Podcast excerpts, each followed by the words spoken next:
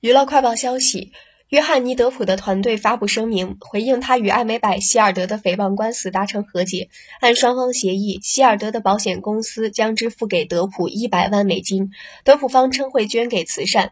我们很高兴，德普先生人生中最伤痛的一章正式完结了。在此过程中，他一直明确表示，自己的第一要务是揭露真相。评审团的一致决定和对德普先生有利的判决完全保留。这一百万美元款项，德普先生再次承诺，并且将会捐赠给慈善，强化了希尔德女士对法律体系、对正义的缜密追求的承认。